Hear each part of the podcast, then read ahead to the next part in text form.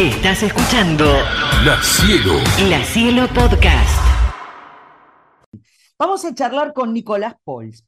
Nicolás, que es actor, músico y conductor y que todos los conocemos, eh, y sobre todo la familia Pols, a la cual yo le tengo mucho cariño a Gastón, por sobre todo, vamos a charlar con él porque el lunes 4 de septiembre se va a estrenar Fantasma de la Política en La Plata. Él está llevando adelante este proyecto hace un rato largo con el mismo productor que me produce a mí, Ariel Sebastiano. En esta oportunidad van a ser, son cuatro capítulos, uno por semana, que se van a emitir, ahora me va a decir el dónde se emiten, donde recorrieron el Museo Dardo Rocha y Plaza Moreno, los túneles de La Plata, el rectorado de la Universidad Nacional de La Plata y el Cementerio de La Plata. Sé por los del Cementerio de La Plata que fueron de noche. Nicolás, ¿cómo te va? Bienvenido al programa. ¿Cómo va? Buen día. Buen día, buongiorno. Eh, sí, digo, eh, qué miedo lo del cementerio. bueno, qué sé yo, hay, cosas en la vida que, que además están, están muy mm, contaminadas o muy... Sí, hay, hay algo como inclusive hasta la sugestión de las cosas, ¿no? ¿Cuál, Sí, cuál- sí, es la carga que uno le pone? Yo acuerdo hace muchos años que llevé a mi hija más grande, hoy de 17, pero en ese momento tenía 4, 3, 4 años, a la ex ESMA a, una, a, una, a un acto que hubo, ¿no? Y, Sí. y yo me encontré con gente que me decía, ¿cómo vas a llevar a tu hija a un lugar tan tremendo? Y le digo, bueno, el lugar tremendo, todos los que sabemos que sucedió ahí, bueno, tenemos esa carga, sabemos que ese lugar tiene una carga tremenda. Para ella era un parque inmenso y ella jugaba. Mm, Entonces, ¿cómo claro. reconvertir ciertos lugares en otras cosas, ¿no? Sí, no olvidar, claramente. no, no olvidar la historia, pero nosotros somos los que lo cargamos con eso. Obviamente, un cementerio tiene una carga tremenda y al mismo tiempo puede ser simplemente para otra persona un lugar de paseo. Bueno, Mm. nosotros no fuimos a ver un lugar de paseo en, en- No, en no, nu- claro. en nuestra recorrida, fuimos a, a que nos cuenten historias en esta segunda temporada de Fantasmas de la Política, historias de apariciones, de fantasmas, de energías en lugares muy particulares. El Ajá. cementerio puede ser uno, en este caso, y para otra persona puede no tener ninguna connotación más Sí, que claramente. recordar a un, a un familiar, tal vez. Pero bueno, eh, fue, fue, fue, fue, el último Va- que grabamos ese día, efectivamente se hizo de noche, me parece, nos parecía que Sí, tenía claro. eh, mucho más eh, sentido hacer un cementerio de noche que de día, y así fue, ¿eh? Así Mm. fue, la verdad que estuvo buenísimo. Eh, eh, Nico, eh, la pregunta está claro, ¿no? Eh, Vos buscaste lugares como el Museo Dardo Roche, Plaza Moreno, los túneles, ¿todos esos lugares tienen vínculo con historias de fantasmas de la política? Eh, ¿Cómo es? ¿O en Sí. realidad los recorriste para saber si realmente había? ¿Cómo, cómo, cómo es la temática? Sí. Fantasmas de la Política es este programa que estamos haciendo para Canal A, que estrena ahora este lunes a las 13, 13 horas el, primero de estos cuatro nuevos capítulos, el lunes 4 de septiembre. En el programa nosotros recorremos distintos, en, la primera temporada recorrimos eh, edificios públicos de la ciudad de Buenos Aires que tenían estas historias para contarnos las personas, las distintas personas que trabajan en, en, en esos edificios. Y en esta segunda temporada, en la Plaza Moreno, en los túneles, en el Rectorado y en el Cementerio de la Plata, también conversamos con gente que nos cuenta estas historias. El equipo de Ajá. producción, el señor Sebastiano, este, ahí este, como, como gran cabeza de- del equipo, fue, buscando estos lugares este, para que, bueno, nosotros nos encontremos con, con, con el testimonio de todas estas personas que trabajan, que tienen una relación con los lugares. Son historias muy impresionantes. La Plata Sí, está lleno de lugares. Acá hubo que elegir cuatro porque eran cuatro capítulos, pero podríamos haber hecho una, una temporada larga. Como Sí, también tenías la gobernación también, ¿no? Porque en la gobernación, sí. hay mucho, había mucho lugar. Hay que, bueno, para, para hacer cuatro capítulos hay que definir, hacer un resumen, claro, hacer una claro. Digo, nos Ujú, pasaría si nos vamos a, la- a Mendoza o a Córdoba, está lleno de lugares. Eh, y bueno, y me encontré con unas historias sumamente interesantes, sumamente ajá, interesantes.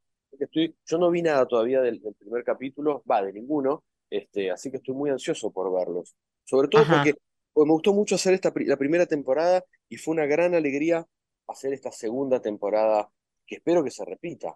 Que, Sí, se- claramente. Sí, sí, sí, no, aparte de recorrer lugares y conocer sus historias, a mí me pasa con Bonaerencia, ¿no? Que también lo hago con Ariel. Nosotros Sí, vamos y recorremos algún lugar de la provincia de Buenos Aires, tres o cuatro lugares, porque evidentemente en media hora mucho más no puedes hacer, y haces un paneo general de lo que es la historia. Pero este, uno eh, conoce, conoce y conoce mucho más en profundidad y realmente termina agradándole todo lo que, lo que va narrando, ¿no?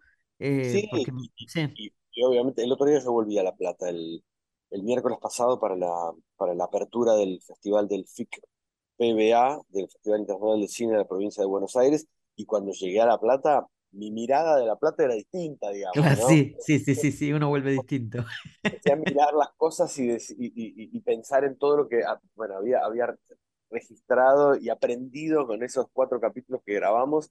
Eh, es muy interesante ir eso, ¿no? De la mano de gente que tiene la experiencia, Claro, y, y, bueno, eh, la historia en, en sus espaldas, digamos. Y claro, cuando llegás a los lugares entrevistás gente que tiene vínculos con eso, estuviste con, eh, con, historiadores, con antropólogos, ¿cómo, cómo lo moves el tema? Sí, sí, sí, con historiadores.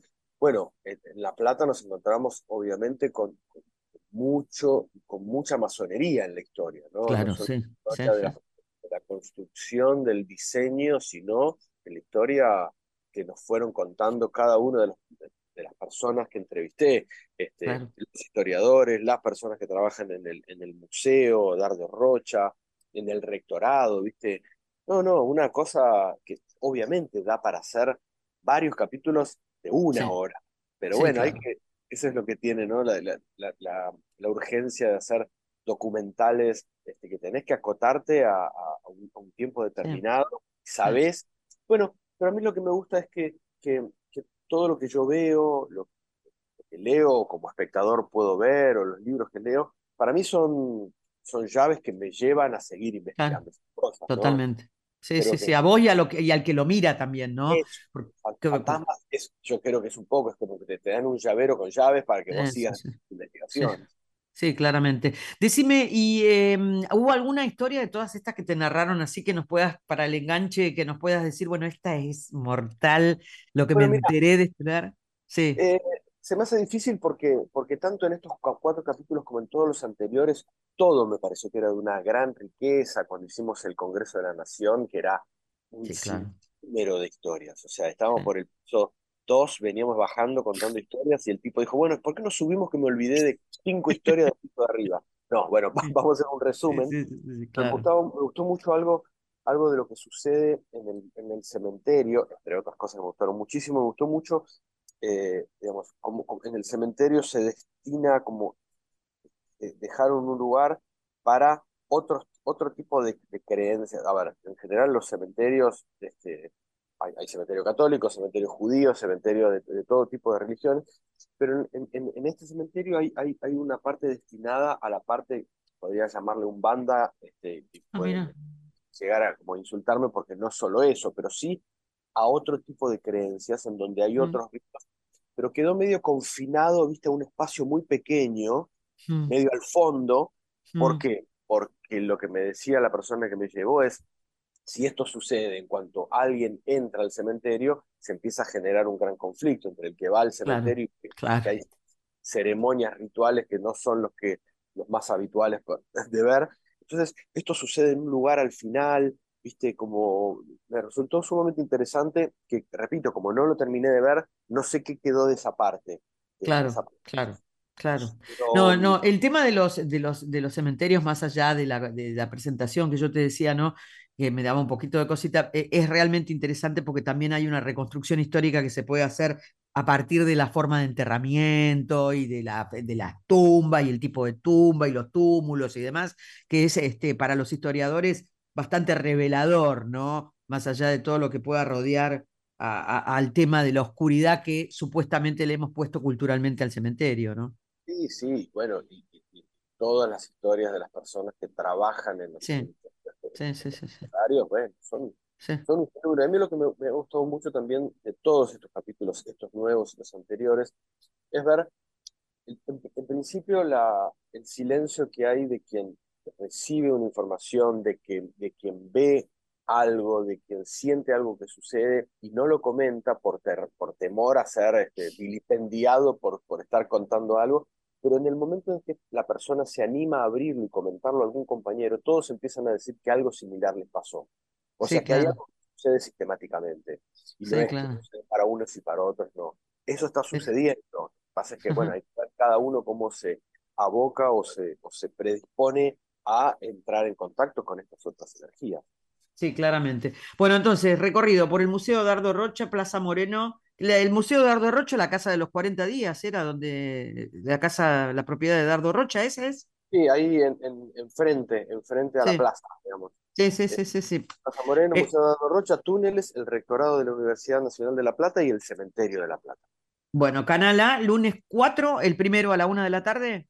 Así es, no tengo los horarios de las repeticiones, pero Canal A lo va repitiendo a lo largo de la semana y el lunes siguiente eh, esperen el segundo y el tercero y el cuarto partido.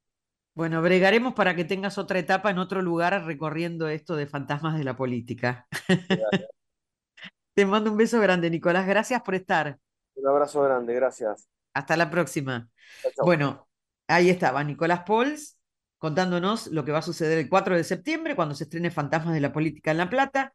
Cuatro capítulos que recorren no solamente la historia, sino las posibilidades de apariciones en lugares como el Museo Dardo Rocha, Plaza Moreno, los túneles, el rectorado de la Universidad Nacional de La Plata y el Cementerio de La Plata. Sé por mi compañero de trabajo, que es el productor de este programa, con el quien también producimos Buena Herencia, que está hecho con mucha seriedad, que han recurrido a gente de La Plata, a historiadores, antropólogos, a gente que conoce sobre el tema para poder narrar estas historias que vas a poder ver a partir del lunes a las, eh, en canal A eh, a la una en punto de la tarde. Es verdad que los canales de cable tienen repeticiones.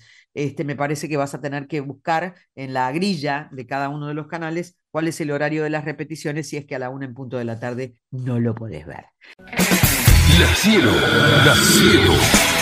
La Cielo Podcast.